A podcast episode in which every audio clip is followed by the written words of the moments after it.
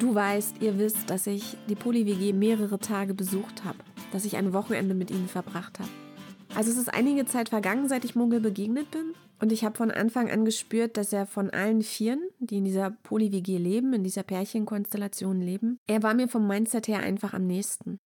Ich bin dabei gewesen, du bist dabei gewesen, er ist dabei gewesen, sie ist dabei gewesen, es ist dabei gewesen, wir sind dabei gewesen, ihr seid dabei gewesen, sie sind dabei gewesen, ich bin dabei gewesen, du bist dabei. Dankeschön. Er ist dabei gewesen, sie ist dabei gewesen, es ist dabei gewesen, wir sind dabei gewesen, ihr seid dabei gewesen. Nochmal. Du hörst jetzt einen Live-Handy-Mitschnitt aus der Küche der Poli-WG. Andy, Charlie, Evie und ich sitzen nach unserem letzten Interview, nachdem der letzte Take im Kasten ist sozusagen, um den Küchentisch, sprechen über das Interview, das wir gerade rekordet haben und Muggel kommt nach Hause. Hey, ich bin der Muggel. Ich bin Dana, hi. Schicke Fingernägel. Danke. Ich freue mich auf dich, ich freue mich auf das Gespräch. Ich habe schon nur Gutes Ja, wir haben, ja- wir haben ja schon. Sie hat nämlich mich vorgewarnt vor ihm und es hat sich bewahrheitet. Wir haben jetzt eben gerade aufgenommen. Wir haben, glaube ich, insgesamt vier, fünf Stunden gequatscht. Cool. Ist überhaupt nicht cool. Andi hat mich fertig gemacht. Vorhin war es ja noch, als wir das Interview angefangen haben, war kuschelig. Wir waren alle auf der Couch und es war friendly irgendwie. Jetzt war es friendly fire irgendwie. Du hast keine Vorstellung, was hier abging. Ja, und vor allen Dingen, Andi, wenn er begeistert ist, sieht so aus. Warte. Ja? Ich meine, der hat total Spaß beim Interview und der Ja. Spaß da so aus. Wundert mich überhaupt nicht. Warte, wann fährst du morgen? Ähm, also, dass wir in Ruhe reden können. Okay, gut, weil ich weiß noch nicht, wann ich Ich aufstehe. will auch ausschlafen. Okay, gut. Und dann stehe ich halt so zwischen 10 und 12 Uhr auf. Ja, trifft dich gut. Ja, ne? Jo. Du hast also gerade die Kennenlernszene gehört, ähm, wie Muggel und ich uns tatsächlich das erste Mal begegnet sind und uns auch verabredet haben für den nächsten Mittag zum, ja, zum Aufnehmen unseres ersten Gesprächs. Teil 1 dieses Gesprächs hast du bereits gehört in der letzten Folge und Teil 2 des Interviews mit Muggel folgt jetzt.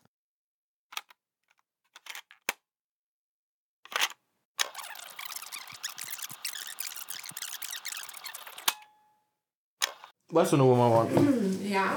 Okay. Wir waren bei Andi und ähm, dem Prozess, den man durchmacht, Ah ja. Ja. wenn man die beiden hört und dem High-Fiven dann und vorher der An Mhm. Annahme und Akzeptanz der Situation.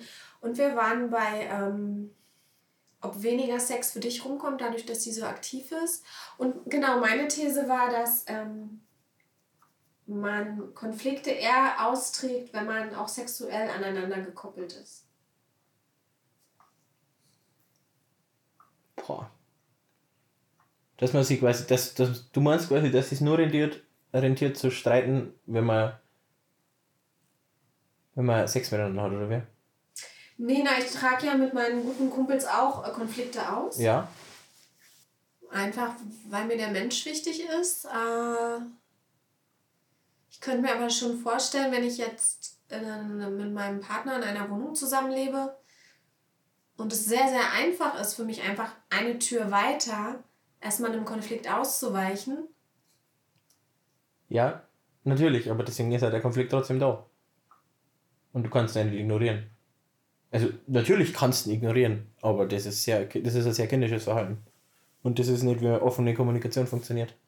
Weil natürlich kann ich Sachen verschweigen und verschmollen und dann wird es aber nur schlimmer. Und das Ja, ist glaub, auch was, was man. Was Viele man Paare merken ja erst daran, dass der Sex schlechter wird oder dass sie weniger oft Sex haben.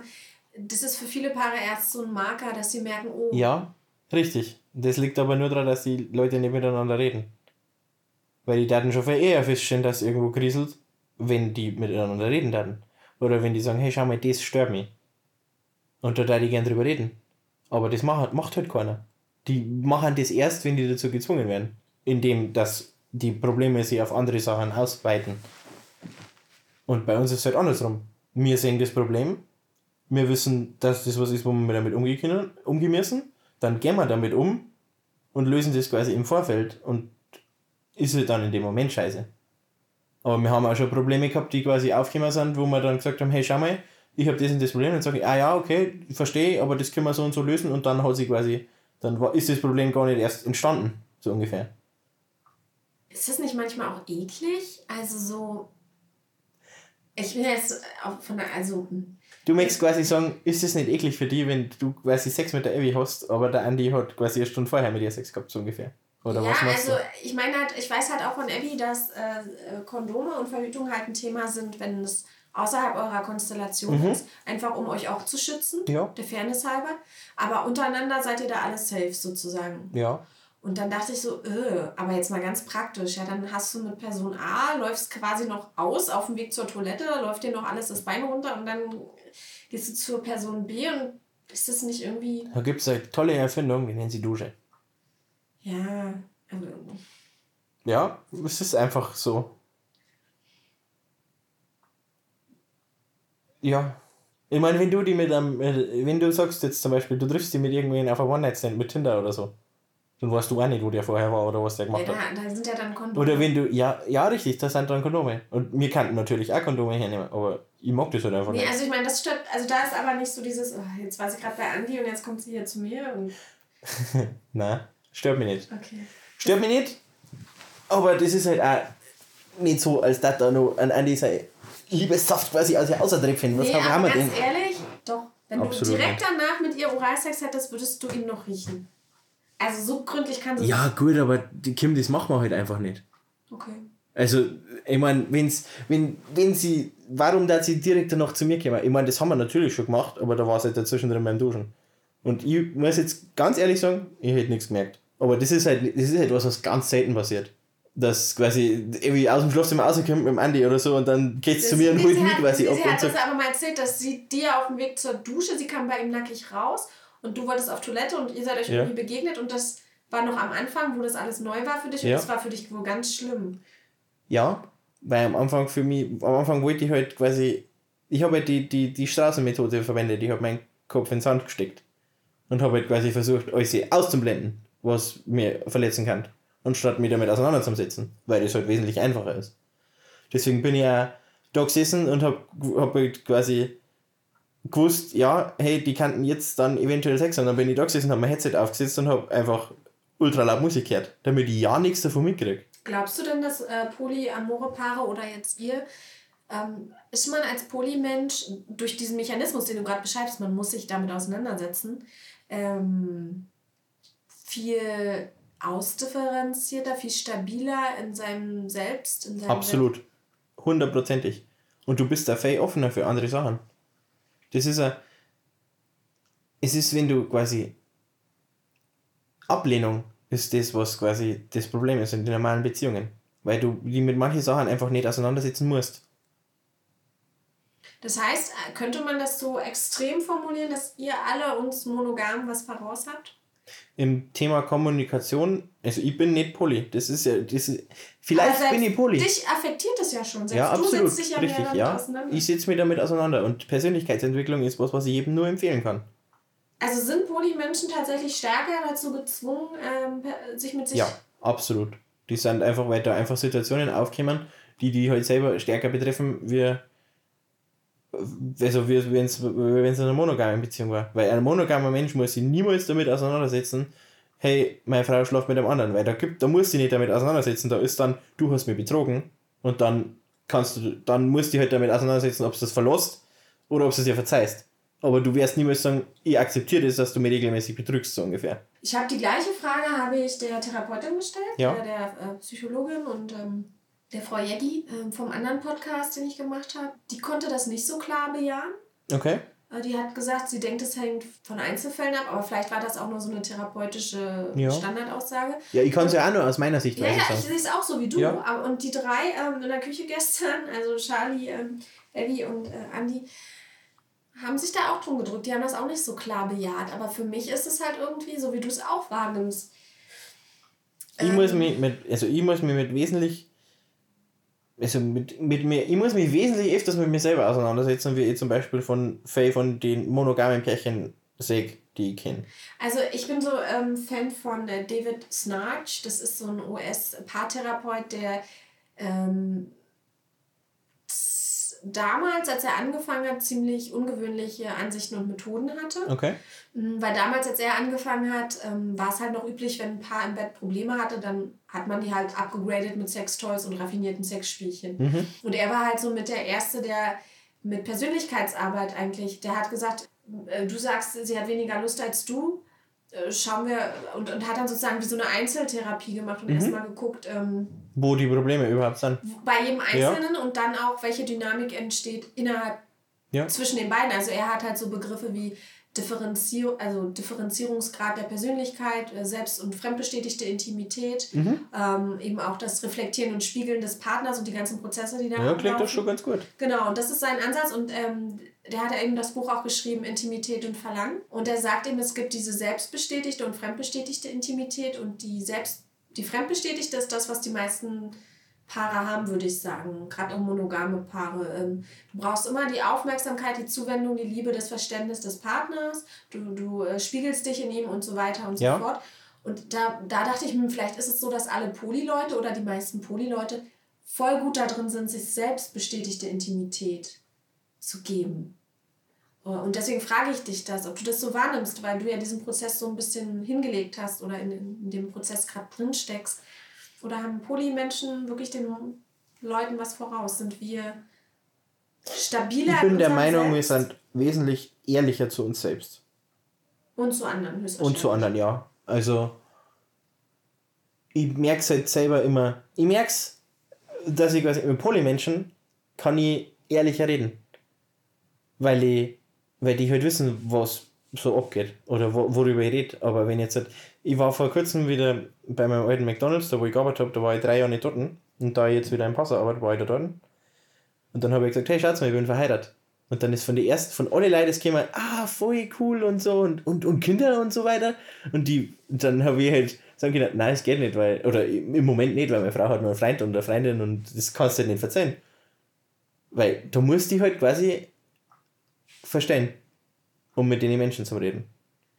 Naja, beziehungsweise, ja, na nee, die, die kennt es halt einfach nicht, man muss es halt erklären, ne? Ja, aber das, viele Menschen sind halt nicht, die Minderheit das einfach gar nicht wissen. Ich weiß, glaube ich, worauf du hinaus willst. Man kann ehrlicher mit Polyleuten sein. Äh, was mich auch wieder dazu bringt, ähm, kennst du Radical Honesty? Ja, Ja. kenne ich. Kenne ich und kann ich vertreten, aber finde ich nicht okay. Weil es, man, kann alles, man kann alles übertreiben. Ich bin nicht der Meinung, dass man immer ehrlich sein muss. Das ist, finde also finde find ich nicht okay. Aber man soll ja natürlich danach streben, so oft wie möglich ehrlich zu sein. Aber manchmal ist es voll in Ordnung, wenn man Sachen verschweigt. Zum Beispiel, hast du ein Beispiel? ja, wenn wir unser Poly-Outing gemacht haben, zum Beispiel hat meine Oma zu mir dann am Ende gesagt, mir wäre es lieber gewesen, wenn du es mir nicht erzählt hättest. Und da ist halt einfach, da habe ich halt für mich entschieden, dass ich meine Wahrheit die anderen Menschen ausdrücken muss. Nur damit ich ehrlich sein kann. Aber obwohl die anderen das eigentlich gar nicht wissen wollten. Wie hättest du es denn besser machen können? Hättest du. Ich hätte es einfach, ich hätte es einfach verschweigen sollen. Nee, du weißt ja nicht, wer es wissen möchte und wer nicht. Ja. So, also Ja, du hättest im Prinzip fragen können, äh, möchtet ihr meinen Beziehungsstatus kennen? Und Ja. dann hätte einer ja, und dann einer war das sowieso, ja, genau. Ja, aber was willst du machen? Du weißt ja nicht, wer möchtest. Ja, das weiß ich nicht, aber ich kenne ja die Menschen. Und ich habe halt gewusst, dass die nicht damit umgehen können, aber ich wollte es ihnen trotzdem sagen, weil es für mich wichtig war in dem Moment. Und deine Oma hätte es lieber nicht wissen wollen. Ja, genau, weil die wollten quasi, die hätten Glück, die warten in glücklicher Unwissenheit, war das quasi für die gewesen. Weil die hätten sich dann einfach vorstellen können, ja, wir sind jetzt verheiratet und sie kriegen vielleicht irgendwann Enkelkinder oder so und hätten sich darauf gefreut und wenn es halt dann niemals passiert, dann war es halt niemals passiert. Aber da muss man nicht drüber nachdenken, sondern kann einfach weiter in seinem Irrglauben wohnen. Genau. Ähm, wir haben vorhin noch kurz gesagt, naja, eigentlich kommt es ja nicht wirklich auf Gerechtigkeit an, als wir so über so Sexverteilung gesprochen Ja, ja, hatten. da kommt es absolut nicht auf Aber Gerechtigkeit genau, an. das, das war mir auch nicht so klar. Also, das hat Evi mir auch was erklärt. Es geht eigentlich nicht um Gerechtigkeit. Weil Ja. ich immer so dachte, das ist doch ungerecht. Du hast mit so vielen, er mit keinem und mit dem öfter Ja. und der kriegt weniger ab. Und sie meint, äh, aber es geht doch nicht um Gerechtigkeit. Aber irgendwie, aus irgendeinem Grund ist für mich Polyamorie so konnotiert oder ich verbinde damit einfach, wenn ich drei Partner habe, dass sie irgendwie alle fair behandeln. Also irgendwie ist da für mich dieser Aspekt der Ja. Gerechtigkeit Natürlich, natürlich musst du deine Zeit aufteilen. Und wenn sich einer vernachlässigt fühlt, dann musst du da, dann muss es auch angesprochen werden. Aber du, wenn jetzt jeder 100% von deiner Zeit möchte, dann ist es einfach nicht möglich. Aber du kannst ja, du kannst da in einer monogamen Beziehung deinem Partner niemals 100% deiner Zeit widmen. Weil du brauchst ja nur Zeit für dich selber. Genau, aber ist ja egal. Die Zeit, die ich für Partnerschaft übrig habe, Ja. die könnte ich dann auf einen fokussieren. Kannst du, ja. Und so verteile ich die unter so vielen Menschen, da bleibt so wenig für den Einzelnen. Und da frage ich mich, wie baut man dann Intimität auf? Wenn so wenig übrig bleibt. was definierst du als wenig? Definierst du, wenn, wenn du jetzt halt dir so, so, ich nehme jetzt einfach mal meine Eltern als Beispiel. Die sitzen am Wochenende dort nebeneinander auf der Couch und schauen sich irgendeinen Film im Fernseher an, den sie schon 20 Mal gesehen haben. Reden nicht miteinander und machen nichts miteinander. Ist das für die Intimität? Nur weil die miteinander, also jeder auf seiner Seite von der Couch, ich meine, die berühren sich ja nicht einmal. Ist das für die Intimität oder ist das für die partnerschaftliche Zeit? Es ist eher, glaube ich, dass in, dem, in unserem Poly-Umfeld wir viel bewusster miteinander umgehen. Anstatt dass wir einfach nur nebeneinander sitzen. Weil ich mache mir zum Beispiel im Moment jetzt, wo ich wieder zum Arbeiten angefangen habe und wie auch viel unterwegs ist, da mache ich mir mit ihr Dates aus. Wo ich sage, schau mal, ich habe da Zeit, hast du da Zeit? Und dann treffen wir uns bewusst. Quasi, wo wir nicht einfach zufällig nebeneinander sind, sondern da treffen wir uns bewusst und machen uns quasi eine Zeit aus, in der wir miteinander was machen. Ob das jetzt dann sexuell ist oder ob wir uns einfach wirklich nur zusammenkuscheln, um die Zeit zu genießen, die wir miteinander haben, dann ist es quasi. Ich habe nicht, ich hab nicht weniger Intimität in meinem Leben wie vor Andy und Charlie, sondern ungefähr gleich viel. Wenn das überhaupt eine Skala ist, in der Weil man die das messen Qualität kann. gestiegen ist. Weil die Zeit, die ihr habt, die nutzt ihr viel intensiver. Richtig. Auf alle Fälle. Die Qualität ist auf alle Fälle gestiegen. Kriegt ihr auch noch so viel voneinander mit wie früher? Also wir haben schon manchmal Momente, wo quasi Evi mir was erzählt, dann sage ich, das hast du mir schon erzählt. Und dann so, ah, scheiße, ich hab gemeint, das habe ich der Charlotte erzählt. Oder andersrum, dass ich quasi, heute ist das und das und ich so, was, das hat mir keiner erzählt. Ach so, ja, passiert. Aber das passiert einfach überall, weil, ja, und wir sitzen halt auch oft zu viert aneinander. Also das ist, wir haben zwar eine, Evi hat Beziehung mit Andi, mit der Charlotte und mit mir, aber wir haben auch eine gemeinschaftliche Beziehung. Gut, da, das habt ihr, da habt ihr einen riesen Vorteil, weil viele, die ich halt kenne, die haben eine Primärbeziehung, Ja. die irgendwie alles mitkriegt Ja. und dann noch zwei sekundär und die fühlen sich dann manchmal so ein bisschen hinten angestellt. Mhm. Und dann denke ich ja, und die, du hast ja auch nicht Zeit, jede regelmäßig zu besuchen und Ja. äh, Deswegen ist es ja so praktisch, dass wir miteinander ja, wohnen. Die zweite Frau zu sein zum Beispiel ist nicht cool, glaube ich. Denn, du Wenn du einzeln bist, dann wahrscheinlich nicht. Auch. Ja. Das verstehe ich voll und ganz. Aber da musst halt auch, da musst du dir halt auch immer wieder die Frage stellen, ist das das, was ich möchte? Und bin ich noch glücklich damit? Und du darfst einfach nicht nur an Sachen festhalten, weil es besser ist, wie allein zu sein. Weil du dir dadurch selbst die Möglichkeit nimmst, andere Sachen zu finden, die dich vielleicht glücklicher machen hatten. Ich meine, dann ist zwar im Moment scheiße, aber es kann besser werden. Aber wenn du quasi aus Angst davor, was passiert, deine Entscheidungen triffst, dann ist das falsch, weil du sollst niemals aus Angst eine Entscheidung treffen, sondern in dem Fall jetzt von den Beziehungen aus Liebe. Sagst du mir noch was? Du hast mir, wir hatten gerade so eine kleine Pinkelpause gemacht. Mhm. Äh, du hast NRE gerade, New Relationship Energy. Ja, Wo kommt der Begriff her? Und du kannst noch mal für alle sagen, was das ist? ja. Das Oder- ist eine, äh, äh, eine Bekannte von mir, die ist auch Poli. Und das ist eine, die hat Evi kennengelernt und mit der hat sie halt auch viel geschrieben, in der, weil die ist schon wesentlich länger Poli wie mir. Aber die ist halt noch in unserer Altersgruppe, nicht in der Hippie-Altersgruppe. Und die ist, Evi hat angefangen mit der zum Schreiben und dann hat sie gesagt, hey, du sollst dich mal mit der unterhalten. Mit der kann man gut reden und so. Und das habe ich gemacht. Und zwischen die, ihr und mir hat sie eine sehr gute Freundschaft aufgebaut. Und die gibt mir immer wieder quasi Pointer in die Richtung, wie ich mal andere, einen anderen Blickwinkel. Weil die hat quasi, sie ist für mich die Person, die du jetzt möchtest, dass ich für deine Hörer bin. Und mit der habe ich halt oft geredet und mit der habe ich, die hat mir auch unglaublich geholfen, wenn es mir scheiße gegangen ist. Und die hat halt gesagt, es ist scheiße im Moment gerade für die, aber es wird wieder besser. Und das hat mir geholfen, genau. Und die hat den Begriff für New Relationship Energy gebracht, weil ich halt quasi da gestanden bin und habe gesagt, hey, schau mal, Evi hat, wir waren da dort und dann hat sie sie vor meine Augen in einen anderen Typen verknallt quasi. Bei dem Poly. Poly Ja, ja, bei dem Polytreffen, ja. Und ich bin halt dort gestanden und habe mir gedacht, damit kann ich nicht umgehen. Ich muss da, ich muss da weg. Mein erste, mein erste Dings war, ich möchte heimfahren. wenn wir dort waren. Und ich habe gesagt, fahr mal heim, ich kann damit nicht umgehen. Aber das ist natürlich Blödsinn. Weil das ist genau das, was halt dann, was ich nicht machen hätte sollen. Abschottung. Sondern ich hätte hier sitzen sollen und wirklich in mich gehen und mit dem Thema umgehen. Aber das war halt, in, es war halt einfach blöd von beiden bist du Seiten. dann abgehauen? Nein, nein, nein, nein. Ich bin da dort geblieben und dann haben wir, Evi und ich haben drüber geredet und was heißt drüber geredet? Wir haben quasi die halbe, die, den halben Tag im Zimmer verbracht und haben uns erst so ein bisschen angeschwiegen, dann haben wir uns wieder. Wir haben halt quasi das, den Konflikt gelöst, so ungefähr. Und wie wir heimgefahren sind, dann am normalen Ende hat sie halt gesagt, dass dann quasi mal nach Österreich fährt. Zu Lukas. Und dann habe ich halt gesagt, ja, ist in Ordnung für mich. Und manchmal ist wirklich einfach Zeit, die sie braucht. Und mit manchen Sachen kann ich schnell umgehen und mit manchen weniger schnell. Und die New Relationship Energy ist quasi das, dass ich bin halt dort gestanden und wollte halt, ist halt dann nach Graz gefahren und dann ist zurückgekommen und dann hat schon wieder davon erzählt, wie es gleich wieder runterfahren möchte und mei, das war das toll und Dings und ah, und sie fühlt sich da so schön und alles ist neu und aufregend und so ungefähr. Und ich bin halt da gestanden und ja, und ich fühle mich halt total unsicher, weil was ist jetzt halt, wenn das quasi eine feste Beziehung wird und dann möcht's nach Graz und was, was soll ich dann? Muss ich dann, zieht's dann von mir weg oder sowas halt. Und sie, also die, mit der ich redet hat, hat dann gesagt, ja, das ist die New Relationship Energy, weil quasi das beflügelt die, das Gefühl, dass du quasi was Neues hast und der Mensch ist an dir interessiert und der möchte alles von dir wissen und du kannst ihm noch alles erzählen, weil er das noch nicht schon fünfmal gehört hat. Das Aber ist das pusht nicht dich eigentlich selber. dann nur ein anderes Wort für verliebt sein? Weil das ist, das ist doch verliebt sein. Ja, ja, ist ja. Das ist ja quasi das. Aber das, das ist quasi die rosa-rote Brillenphase.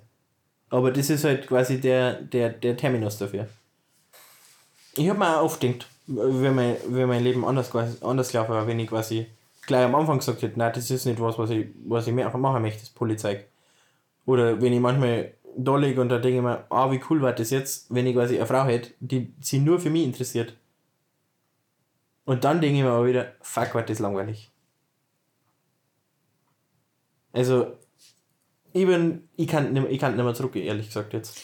Äh, nein, weil. Also, ich könnte natürlich nein, schon. Nee, nee, warte. Erstens, wenn du eine monogame Beziehung hättest, würde es nicht bedeuten, dass die Frau sich nur für dich interessiert. Ja, Ähm, sie würde durchaus sich auch mal vielleicht verlieben oder einen anderen sexy finden und dann würde sie dir das einfach, wenn es eine geile monogame Beziehung wäre, ja, dann ist das Song. dann sagt sie, ey, mein Arbeitskollege, der könnte mir ja gefährlich werden, haha. Ja. Und dann redet man drüber. Also Ja. das ist schon mal eine Fehlannahme, dass Monogamie bedeutet, es, wenn die Ja. Beziehung, wenn beide ziemlich ähm, äh,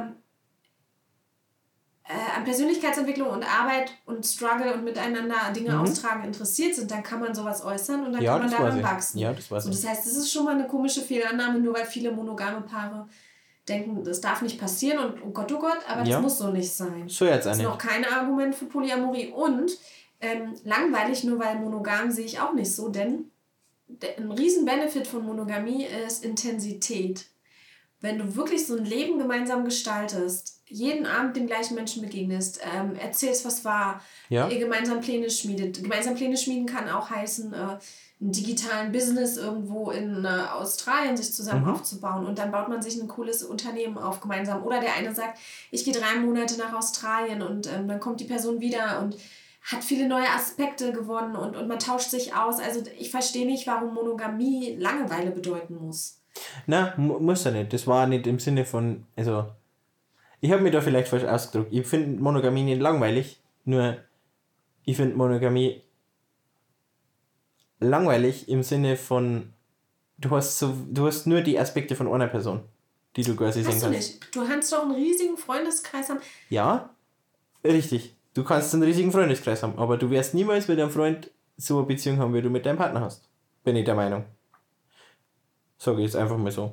Also aus meiner Sicht, ist, wenn, du, wenn du sagst, es ist für die absolut okay, monogam zu sein, dann sage ich, bitte jedem das seine. Ich grenze ja gerade so Konzepte gegeneinander ab. Und es gibt ja nicht nur Ja. in, in eurem Ich bin der Meinung, dass Konzepte sowieso das viele falsch. Annahmen gibt, sondern Ja. auch in der Monogamie. Also es gibt auch, was ihr denkt über Monogamie, also da gibt es auch viele Fehlannahmen. Zum Beispiel Ja, natürlich. dieses, äh, ja, ähm, es kommt nicht so viel neuer Input von Persönlichkeiten rein. Ja. Ne? Also es gibt so wenig verschiedene Persönlichkeiten, die dich dann tangieren.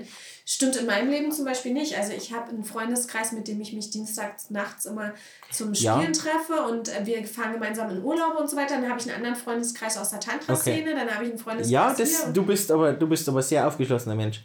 Und ich bin jetzt auch, ich rede, wenn ich, wenn ich quasi mit der Monogamie, die wo ich nicht haben möchte, dann rede ich mit der Monogamie so aus der Generation von unseren Eltern und drüber. Also ich weiß, dass wir, wir sind ultra aufgeschlossene Menschen, weil du, es geht halt einfach darum, schau mal, wenn du aus unserer Altersgruppe jemanden fragst, hey, habt ihr was gegen Schwulen-Ehe? Dann sagt fast niemand was, dass die da was dagegen haben. Aber wenn du 20 Jahre weiter zurückfährst, dann denken sie, "Ugh, geh bloß weg mit dem, was bin ich denn? Schwul oder was? Das ist, es ist halt einfach das. Und das ist nicht was, was ich möchte.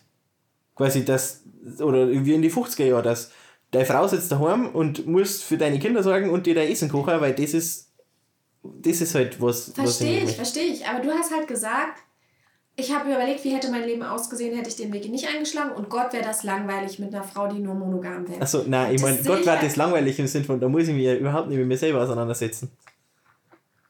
Und genau, das, auch das würde ich bezweifeln. Ich würde behaupten, dass. Ich weiß nicht. Das liegt aber, schau mal, du überlegst jetzt mit der Polyamorie umeinander. Weil das für dich ein Konzept ist, das Sinn ergibt. Das heißt schon mal, du bist nicht purer monogam, mono, monogam lebender Mensch.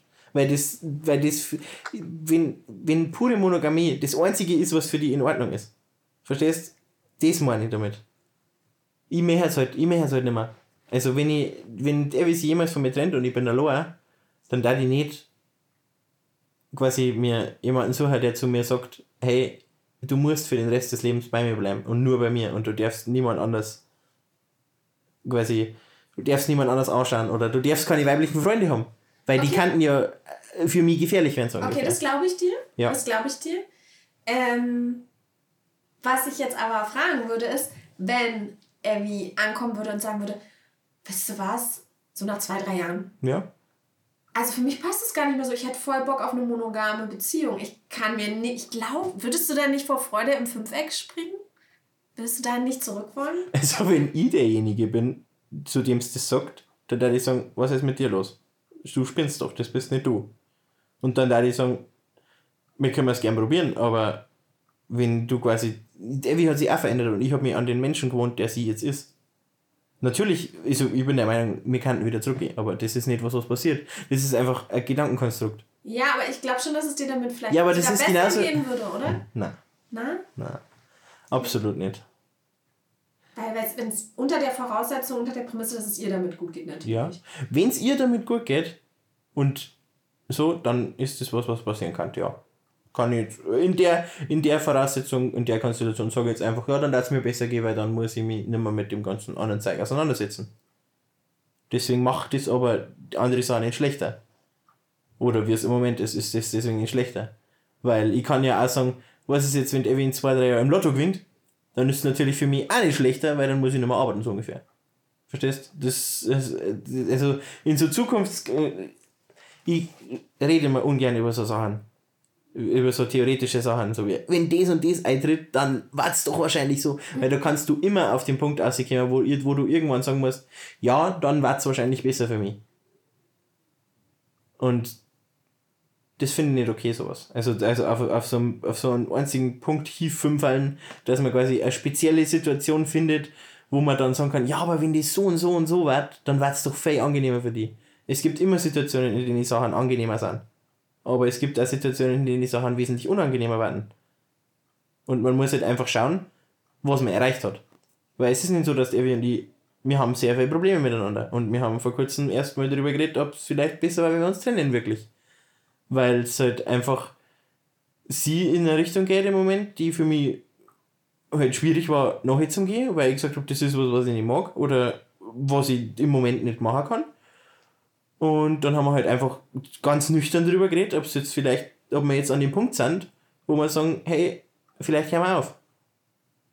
Aber im Endeffekt haben wir uns halt dann beide entschieden, dass wir gerne unser Leben miteinander verbringen und dass wir halt dann War das auch ein Punkt mit der Polyamorie zu tun hatte? Oder? Mm, Ja, nein, das war eher grundsätzliche generelle Richtung im Leben. So ungefähr.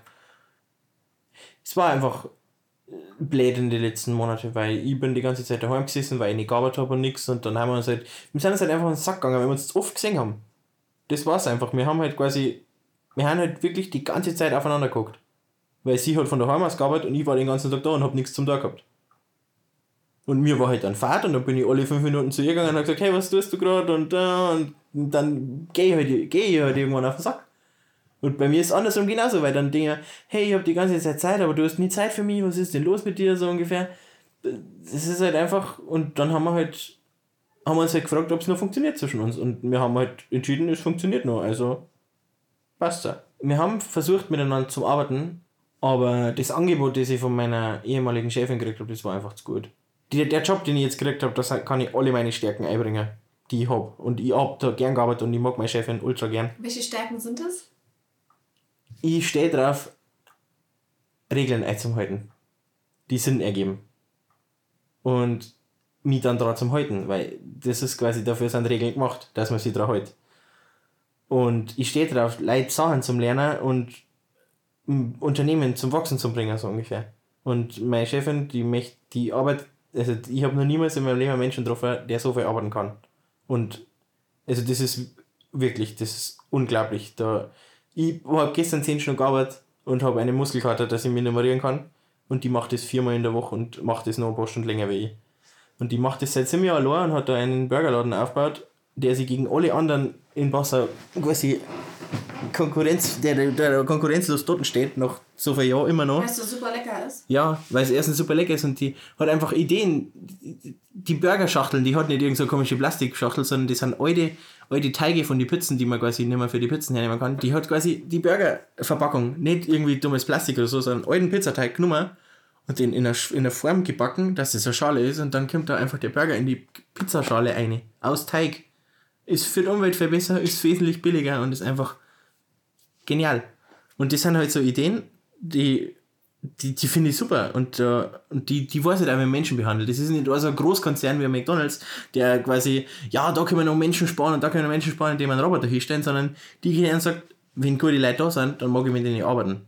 Und deswegen bin ich da jetzt dort. Wie heißt der Burgerladen? Segendo. Wie schreibt man das? S-E? S-E-G-E-N-D-O. Segendo in Dessau. In Passau. Passau. Ich bin am Meer. Meine Freundin liebt mich nicht mehr wegen Polyamorie. Die gefiel ihr nämlich noch nie. Ja!